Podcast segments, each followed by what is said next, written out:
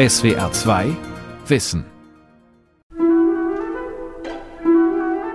Wenn ich jetzt irgendwo keine Toilette in der Sicht hatte, dann hatte ich echt ein Problem. Also ich musste immer wissen, wo ich mal schnell hingehen kann, weil ich wirklich Magen- und Darmprobleme hatte. Sehr starke. Ich habe Bauchschmerzen gehabt, ich habe meine Kleidung nicht mehr tragen können. Ich bin danach wirklich so weit gewesen, dass ich Umstandshosen getragen habe. Schmerzen, Durchfall, Blähungen, Verstopfung. Allein, zusammen oder im Wechsel. Das Reizdarmsyndrom plagt viele Menschen. Dass eine Darmspiegelung gemacht wird, das ist ja auch sinnvoll. wenn halt eben bei der Darmspiegelung keine Entzündung nachgewiesen ist, da sagt der Gastroenterologe zu Recht, ja, sie haben nichts. Die Frage ist halt eben, wer dann halt mit dem Patienten die Diagnose und das weitere Vorgehen bespricht. Das Reizdarmsyndrom. Echte Krankheit oder nur lästig? Von Sigrun Damas.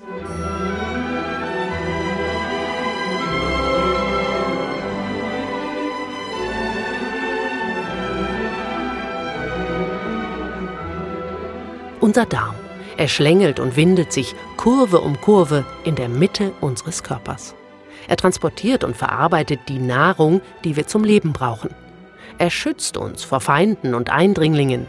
Und er hat ein feines Nervenkostüm und unterhält beste Kontakte nach oben zum Gehirn. Er ist auch ein höchst sensibler Zeitgenosse, empfindlich und leicht störbar und kann deswegen recht unangenehm werden. Solange alles gut funktioniert, hält man es für selbstverständlich. So war das auch bei Nicole. Ihr Darm, darüber machte sie sich viele Jahre überhaupt keine Gedanken und lebte in bestem Einvernehmen mit ihrem Verdauungsorgan, bis dieses plötzlich bockig wurde. Ich hatte an einem Morgen ganz dolle Verdauungsprobleme. Ich hatte ganz dolle Schmerzen, als ich zur Toilette wollte, hatte einen ganz aufgeblähten Bauch. Störsignale von unten. Es blieb nicht bei diesem einen Morgen. Nicoles Darm entwickelte eine Art Eigenleben, unkontrollierbar.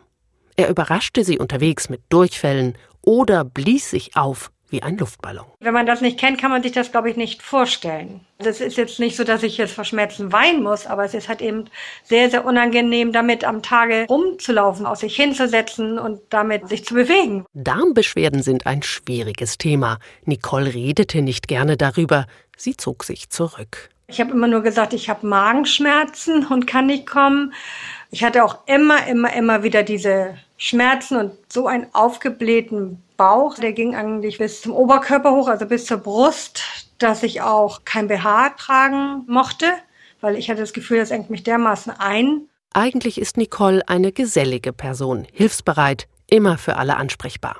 Aber nun hatte ihr Darm die Regie über ihr Leben übernommen und zwang sie in den sozialen Rückzug. Während die Freunde unbeschwert feierten, lag sie zu Hause allein auf dem Sofa. Sie machte sich Sorgen und wollte etwas gegen ihr Darmproblem unternehmen. Deshalb suchte sie einen Spezialisten für Magen-Darm-Erkrankungen auf, einen Gastroenterologen. Und der hat dann gesagt, ich muss bei Ihnen eine Darmspiegelung machen und eine Magenspiegelung, um herauszufinden, ob es nicht was Bösartiges ist. Dann habe ich mich dieser Untersuchung unterzogen und da wurde festgestellt, dass es nichts Bösartiges ist, sondern es ist ein Reizdarm. Ein Reizdarm kann einsam machen. Aber allein sind die Betroffenen mit dieser Diagnose nicht. Etwa jeder siebte bis zehnte soll darunter leiden, weltweit. Frauen häufiger als Männer. Warum das so ist, ist noch nicht geklärt. Der Reizdarm, Fachbegriff Reizdarmsyndrom, ist für Ärzte häufig auch ein Reizwort. Denn die Erkrankung bringt sie an ihre Grenzen. Ich bin so entlassen worden, dass man nur wusste, es ist nichts Bösartiges und dass ich damit leben muss, aber nicht, wie ich mich verhalten soll, was ich dagegen tun kann. Das war gar keine Beratung. Die Medizin kann einen Reizdarm mit ihren Instrumenten nicht sehen, nicht messen und deswegen nicht beweisen. Am Ende hören die Betroffenen dann oft, wir finden nichts, sie haben nichts. Professor Winfried Häuser, der den Schwerpunkt Psychosomatik am Klinikum Saarbrücken leitet, bringen solche Formulierungen in Rage. Das ist falsch, das ist völlig falsch und das ist leider genau der Irrtum, der häufig noch bei Patienten, bei Ärzten besteht. Klar, es ist einerseits eine Ausschlussdiagnose. Es müssen halt eben jetzt zum Beispiel entzündliche Darmerkrankungen, Stoffwechselerkrankungen ausgeschlossen werden. Auf der anderen Seite ist es eine positive Diagnose. Es gibt halt eben Kriterien, was zum Beispiel die Art der Beschwerden, die Dauer der Beschwerden betrifft, die erfüllt sein müssen, damit ich diese Diagnose stellen kann. Diese Kriterien sind dokumentiert und für alle nachlesbar in der medizinischen Leitlinie für das Reizdarmsyndrom der Deutschen Gesellschaft für Gastroenterologie, Verdauungs- und Stoffwechselkrankheiten. Gerade wird sie aktualisiert. Zur Diagnose heißt es darin Erstens, es bestehen chronische, das heißt länger als drei Monate anhaltende Beschwerden, zum Beispiel Bauchschmerzen, Blähungen, die von Patient und Arzt auf den Darm bezogen werden und in der Regel mit Stuhlgangsveränderungen einhergehen. Zweitens die Beschwerden sollen begründen, dass der Patient deswegen Hilfe sucht und oder sich sorgt und so stark sein, dass die Lebensqualität hierdurch relevant beeinträchtigt wird. Und drittens, keine andere Darm- oder Stoffwechselerkrankung ist nachweisbar. Das Reizdarmsyndrom ist eine anerkannte Krankheit, Diagnoseschlüssel K58 im Katalog der Krankheiten, dem ICD-10. Es ist eine funktionelle Erkrankung, heißt im Klartext nichts zu finden und trotzdem krank. Das ist ungewöhnlich, aber nicht ganz unüblich in der Medizin. Winfried Häuser nennt ein Beispiel. Das ist doch genauso wie mit der Migräne einerseits eine Ausschlussuntersuchung, es darf keine Erkrankung des Gehirns wie eine Entzündung, ein Hirntumor vorliegen und es gibt halt eben positive Kriterien von Migränekopfschmerz. Dadurch ist die Diagnose nicht unsicherer. Das ist ja das, was oft so gesagt wird, dass das keine echten Erkrankungen sind, die sie nicht irgendwie im Blut oder im Röntgen nachweisen können. Und das ist ja das, was oft in vielen Patienten das Problem macht, dass alles nur als eingebildet angesehen wird. Aber es ist eben auch nicht gleich jeder schlimm krank, der mal Probleme mit der Verdauung hat. Das zu betonen ist Professor Johann Okenga, Gastroenterologe vom Klinikum Bremen-Mitte, ganz wichtig. Jeder vierte bis fünfte in der deutschen Bevölkerung hat irgendwann mal in seinem Leben eine Symptomatik, die prinzipiell mit einem Reizdarm vereinbar ist. Häufig ist es auch nur eine passagiere Zeit, dass es für einige Zeit ist und dann wieder weg ist. Wenn Sie per se jemand sind, der, ich nenne es mal eher leidend ist, ist sicherlich diese Beschwerdesymptomatik für Sie auch viel schwerwiegender, als wenn Sie jemand sind, der vielleicht eher mit Problemen zurechtkommt. Hier klingt ein interessanter Aspekt an. Wie schlimm es ist, hängt auch davon ab, wie die oder der Betroffene die Unruhe im Darm bewertet.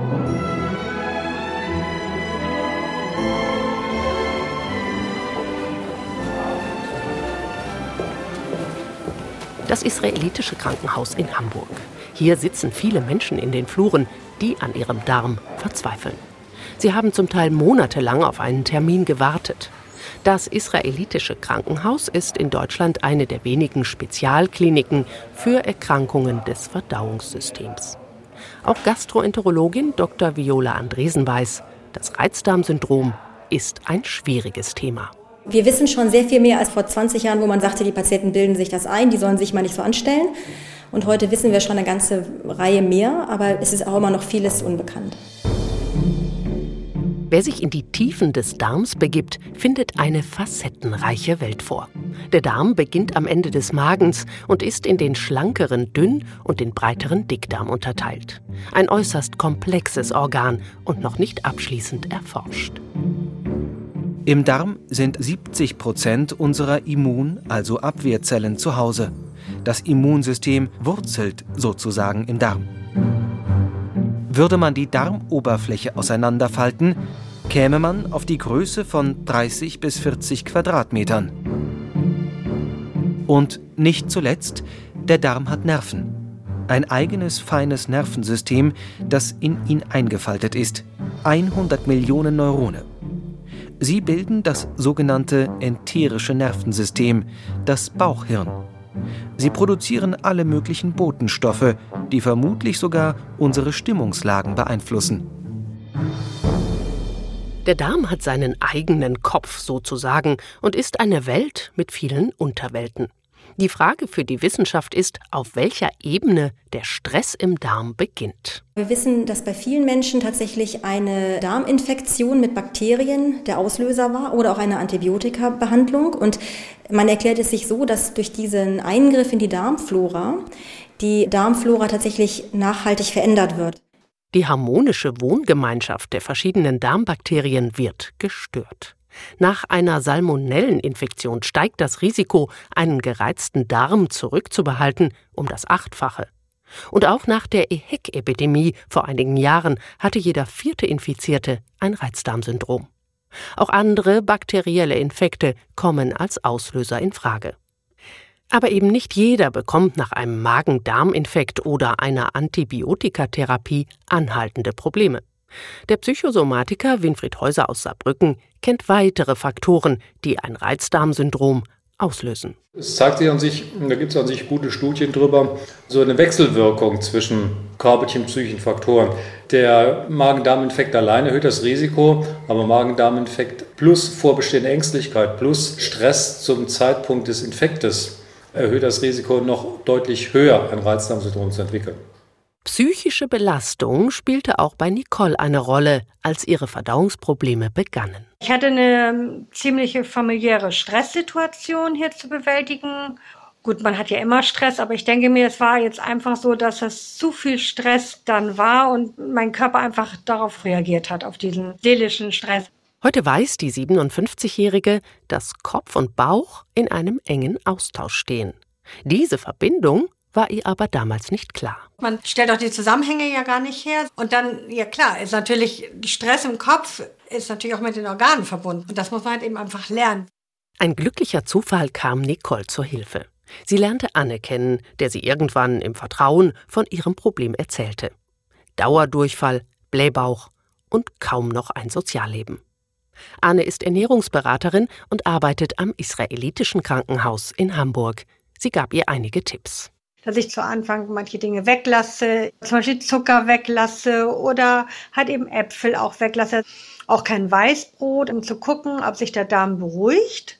Das war ein bisschen schwierig, das dauert ja auch. Es ist nicht von heute auf morgen. Man muss sich sehr disziplinieren. Klar, was reinkommt in den Darm, beeinflusst sein Befinden. Deswegen führt ein Weg zur Linderung über die Ernährung. Viele Darmgeplagte haben selbst den Eindruck, bestimmte Lebensmittel nicht zu vertragen, berichtet Darmexperte Winfried Häuser vom Klinikum Saarbrücken. Sicherlich spielt das eine Rolle. 50 bis 60 Prozent der Reizdarmpatienten geben Nahrungsmittelunverträglichkeiten an. Was dann, wenn man es dann genau untersucht, dann wirklich an Unverträglichkeiten rauskommt, das steht nochmal auf einem anderen Blatt. Also das heißt, die Unverträglichkeiten werden halt eben von Betroffenen häufig überschätzt, beziehungsweise das, was als unverträglich wahrgenommen wird, lässt sich jetzt nicht unbedingt mit medizinischer Diagnostik nachweisen. Unverträglichkeiten sind das eine, das andere sind Allergien auf Nahrungsmittel. Dabei reagiert der gesamte Körper mit Entzündung. Allergien seien aber extrem selten, sagt Häuser. Nur etwa ein Prozent der Menschen mit Magen-Darm-Beschwerden seien davon betroffen. Wenn Sie zum Beispiel Apfelsaft haben, mhm. wird ja aus Apfel hergestellt. Also sowas natürlich im Moment meiden. Mhm. Ernährungsberatung im israelitischen Krankenhaus Hamburg. Ernährungsberaterin Anne Hedinger sitzt vor einem riesigen Berg an Lebensmitteln. Ihr gegenüber Isabella, Reizdarmpatientin.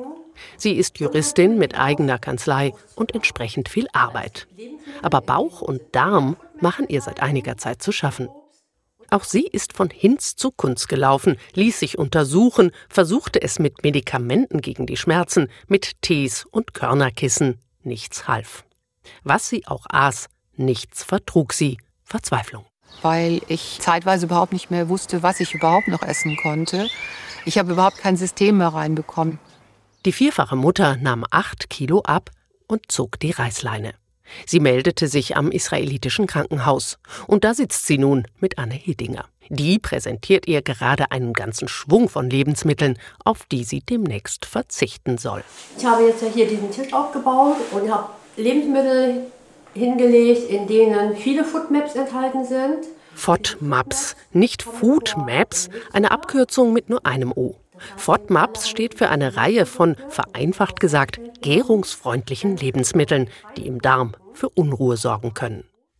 Viola Andresen, die im israelitischen Krankenhaus das Ernährungsteam leitet, erklärt, was hinter der Low-FODMAP-Diät steckt.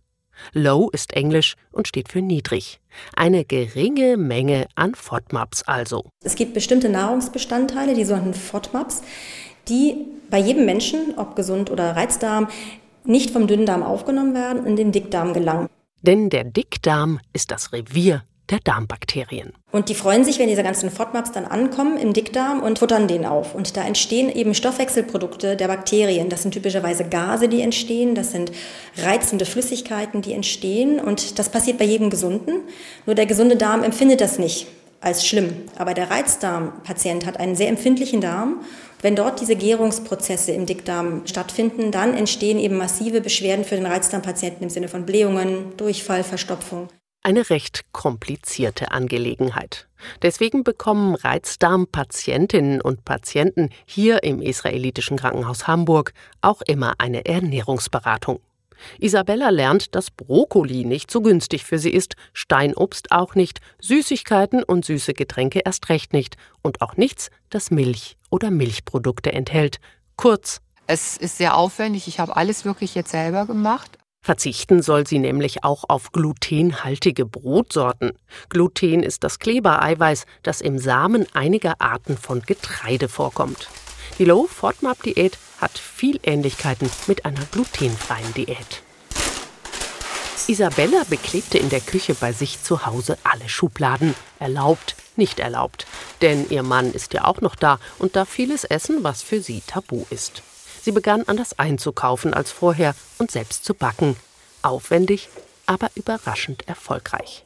Für Isabellas Darm brachte das die Wende. Nach anderthalb Wochen habe ich mich bei der Ärztin, die mich betreut hat, gemeldet und auch bei der Ernährungsberaterin und habe gesagt, wie überglücklich ich war, weil ich plötzlich keine Bauchschmerzen mehr hatte. Inzwischen hat die Low FODMAP Ernährungsform eine deutliche Empfehlung in der Therapieleitlinie. Viele Studien belegen, dass die Low FODMAP Diät hilft. Auch Reizdarmpatientinnen und Patienten von Johann Okenga sind zufrieden damit. Die Rückmeldungen sind so, dass etwa zwei Drittel der Patienten darunter einen Vorteil empfinden, dass sie doch eine deutliche Besserung empfinden. Die Rückmeldungen sind aber auch, dass es manchmal schwierig ist, im Alltag umzusetzen. Der Gastroenterologe vom Klinikum Bremen Mitte empfiehlt, diese Ernährungsform nur eine Zeit lang zu praktizieren, etwa vier Wochen, und dann schrittweise wieder Lebensmittel hinzuzunehmen, auf die man verzichtet hat. Ein Versuch sei es in jedem Fall wert. Denn Medikamente gegen Verstopfung, Blähungen und Schmerzen gibt es natürlich auch, aber andererseits hat jede medikamentöse Therapie auch das Potenzial für Nebenwirkungen.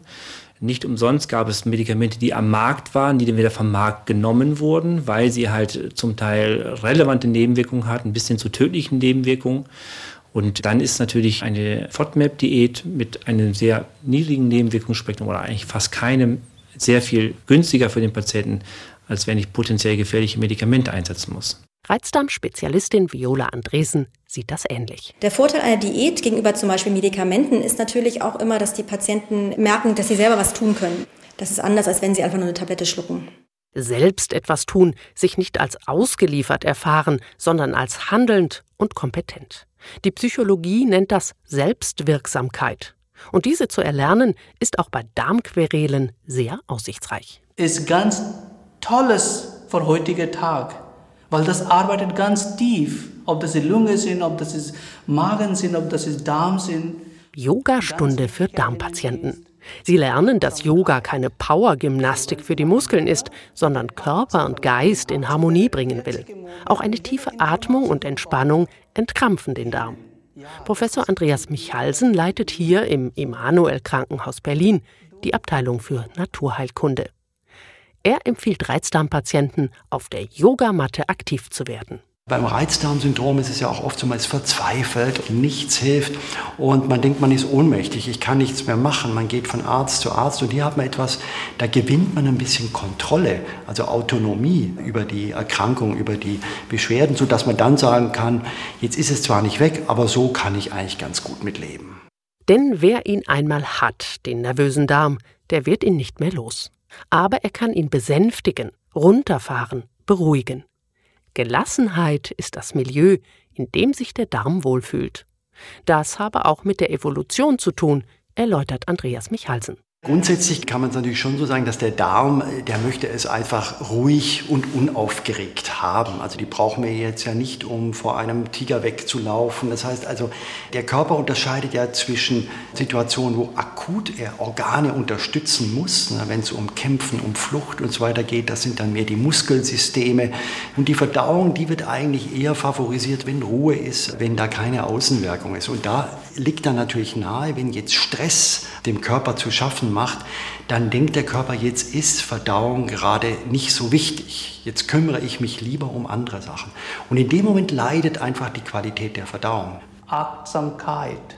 Ja, das ist mit mir. Zwar gäbe es nur wenige und eher kleine Studien zu Yoga bei Darmbeschwerden, aber es gibt sie, betont Andreas Michalsen. Er nennt die günstigen Aspekte des Yoga. Yoga verbindet einfach verschiedene Sachen. Die Atmung, es hat auch eine sportliche Komponente, die bei Reizdarmsyndrom auch sehr günstig ist und eben diese meditative, dieses Element. Und diese Verbindung von diesen drei Sachen, das hat eigentlich keine andere Entspannungstechnik.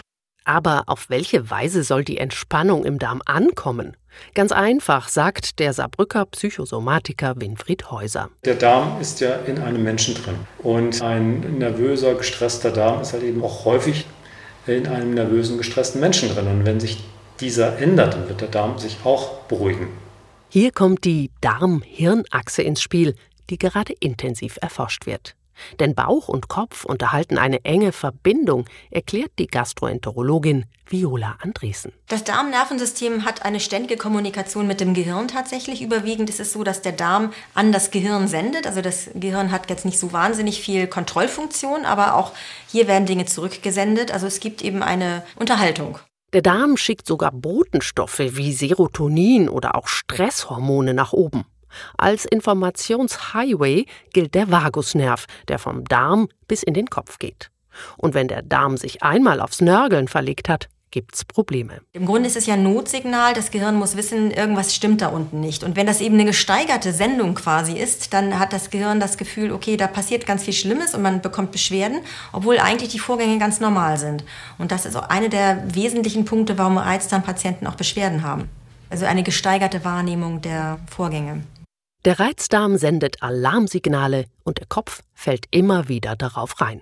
Das weiß auch Viola Andresens Kollegin, die Psychologin Maike Wessling. Es ist eine gestörte Kommunikation und dann kommen sogenannte Fake News nach oben, was, was gar nicht stimmt. Das ist ein normaler Reiz und der kommt dann oben an als Schmerz. Maike Wessling kümmert sich im israelitischen Krankenhaus darum, die Verständigungsschwierigkeiten zu lösen, die es zwischen Kopf und Bauch gibt. Und zwar mit einem speziellen Verfahren der Psychotherapie, der Hypnose. Was macht die Hypnose zwischen Bauch und Kopf? Sie ermöglicht im Grunde wieder eine normale Kommunikation. Das ganze System wird beruhigt, dadurch weniger Alarmsysteme sind aktiv, weniger Stresshormone werden ausgesandt und Sie können wieder normal miteinander reden. Und dann braucht sich der Kopf auch nicht mehr um den Bauch zu kümmern, richtig, sondern der Bauch kann ganz in Ruhe seinen Job machen. Bauchhypnose. Reizdarmpatientin Nicole war zurückhaltend, als ihr zum ersten Mal eine solche Sitzung angeboten wurde. Ein bisschen skeptisch, wollen wir so sagen, war ich zu Anfang. Maike Wessling kennt das schon. Die Menschen haben Angst, willenlos zu sein und manipuliert zu werden. Aber das ist immer relativ schnell ausgeräumt, dass ich sage, das ist hier keine Showhypnose, sondern das ist medizinische Hypnose und Sie wissen immer, was los ist. Das ist eher ein Zustand so kurz vor dem Einschlafen. Man hört das Handy noch und man kann ganz frei entscheiden, gehe ich da noch dran oder gehe ich da nicht dran. Nicole, der es zwischenzeitlich durch ihre Ernährungsumstellung schon etwas besser ging, willigte ein. Die Entspannung ist wie ein Weg zu angenehmen, tiefen, ruhigen Atemzügen. Und gelassene Entspannung kann sich weiter ausbreiten. Alle Anspannung kann abfließen. Alles, was auf der Brust lastet, kann abfließen. Alles, was auf dem Bauch lastet, kann abfließen. Und während Sie hier liegen. Die Darmhypnose geht zurück auf den britischen Gastroenterologen Peter Orwell. In zwölf Hypnosesitzungen sollen Betroffene lernen, wieder die Oberhand über ihren Darm zu gewinnen und nicht mehr auf dessen Paniksignale hereinzufallen. Nicole versinkt für eine halbe Stunde in dem gemütlichen Liegesessel des Therapieraums. Anschließend berichtet sie. Man ist so ganz entspannt und man ist wie in einer anderen Welt. Man nimmt die Umgebung fast gar nicht mehr so richtig wahr. Aber was ist das für ein Zustand, den Menschen wie Nicole in Hypnose bzw. Trance erreichen? Das beschreibt der Psychosomatiker Winfried Häuser so. Wenn Sie jetzt einen Vergleich haben wollen, ist das eher etwas mit dem Tagtraum vergleichbar. Also das heißt, man ist nicht eingeschlafen, man ist wach, aber die Gedanken und die Assoziationen sind ziemlich frei und man ist halt eben auch offener für innere und äußere Eindrücke. In diesem gelockerten Zustand ist der Mensch offen für Veränderungen. Inzwischen ist die Darmhypnose in zahlreichen wissenschaftlichen Studien erforscht und ihre Wirksamkeit gut belegt. Die Hypnose erfüllt die höchsten Kriterien, was wir an Beweissicherung anführen. Es gibt auch eine Zusammenfassung dieser Studie und eine sogenannte Meta-Analyse zeigt, dass dieses Verfahren zumindest bei 30 bis 40 Prozent der Patienten zu einer relevanten Symptomverbesserung führt. Die Bauchhypnose hilft also nicht jedem und sie hilft vor allem nicht sofort. Es gibt Patienten, die das schon mal gelesen haben und die sich das große Wunder erhoffen, genauso wie von einem Medikament, die denken, sie bekommen jetzt eine tiefe Hypnose und das Problem ist gelöst den sage ich immer, das funktioniert so nicht. Das funktioniert halt eben auch nur in Eigenanwendung, indem halt eben das, was jetzt zum Beispiel in so einer Hypnosesitzung geübt wird, halt eben auch eigenständig zu Hause weitergeübt wird. Das ist ja heute möglich, indem man den Patienten Audiodateien mitgibt von der Sitzung. Nicole hat sich das zu Herzen genommen. Sie macht die Hausaufgaben für den Darm ganz gerne. Nach der ersten Hypnosesitzung war ihre Skepsis verflogen. Ich bin aufgestanden und ich fühlte mich richtig leicht, frisch, wie neugeboren so ein bisschen. Und das Schöne war halt eben auch, dass ich dann auch wusste, dass ich zu Hause mich auch entspannen muss, dass ich mir die Zeit nehmen muss. Aber jetzt mittlerweile ist das schon so in Fleisch und Blut übergegangen. Ich mache es gern. Und ich merke auch richtig, wie ich Grummeln und Schmerzen, wie ich das wirklich wegatmen kann. Hypnose wirkt. Davon ist Viola Andresen überzeugt, die auch an der Behandlungsleitlinie für das Reizdarmsyndrom mitgeschrieben hat. Es gebe allerdings ein Problem. Das Problem ist momentan immer noch das Angebot. Nicht so viele Therapeuten bieten es in Deutschland bislang an. Und so bleibt all denjenigen, denen der Darm den Alltag erschwert, nur die Therapie in Eigenregie. Inzwischen sind verschiedene CDs oder Audio-Downloads auf dem Markt, auch von Winfried Häuser. Stellen Sie sicher, dass Sie die nächsten 30 Minuten Zeit für sich haben. Stellen Sie sicher, dass sie an einem ruhigen Platz verweilen, an dem sie für sich sind. Nicole, die jetzt ihren Darm seit einem Jahr zu Hause selbst hypnotisiert, ist inzwischen von der Methode restlos überzeugt. Man sagt ja auch so ganz oft aus dem Bauch heraus entscheide ich irgendwas, also aus dem Gefühl. Also ich glaube, dass der Darm ein ganz großes Gefühlsorgan ist. Wenn ich traurig bin, denkt man ja immer, das ist nur im Kopf. Nein, man ist auch traurig im Organ. Also das hängt so ganz dicht miteinander zusammen. Ihre Beschwerden haben sich deutlich gebessert. Die Welt verstehen. Jeden Tag. SWR2 Wissen. Manuskripte und weiterführende Informationen zu unserem Podcast und den einzelnen Folgen gibt es unter swr2wissen.de.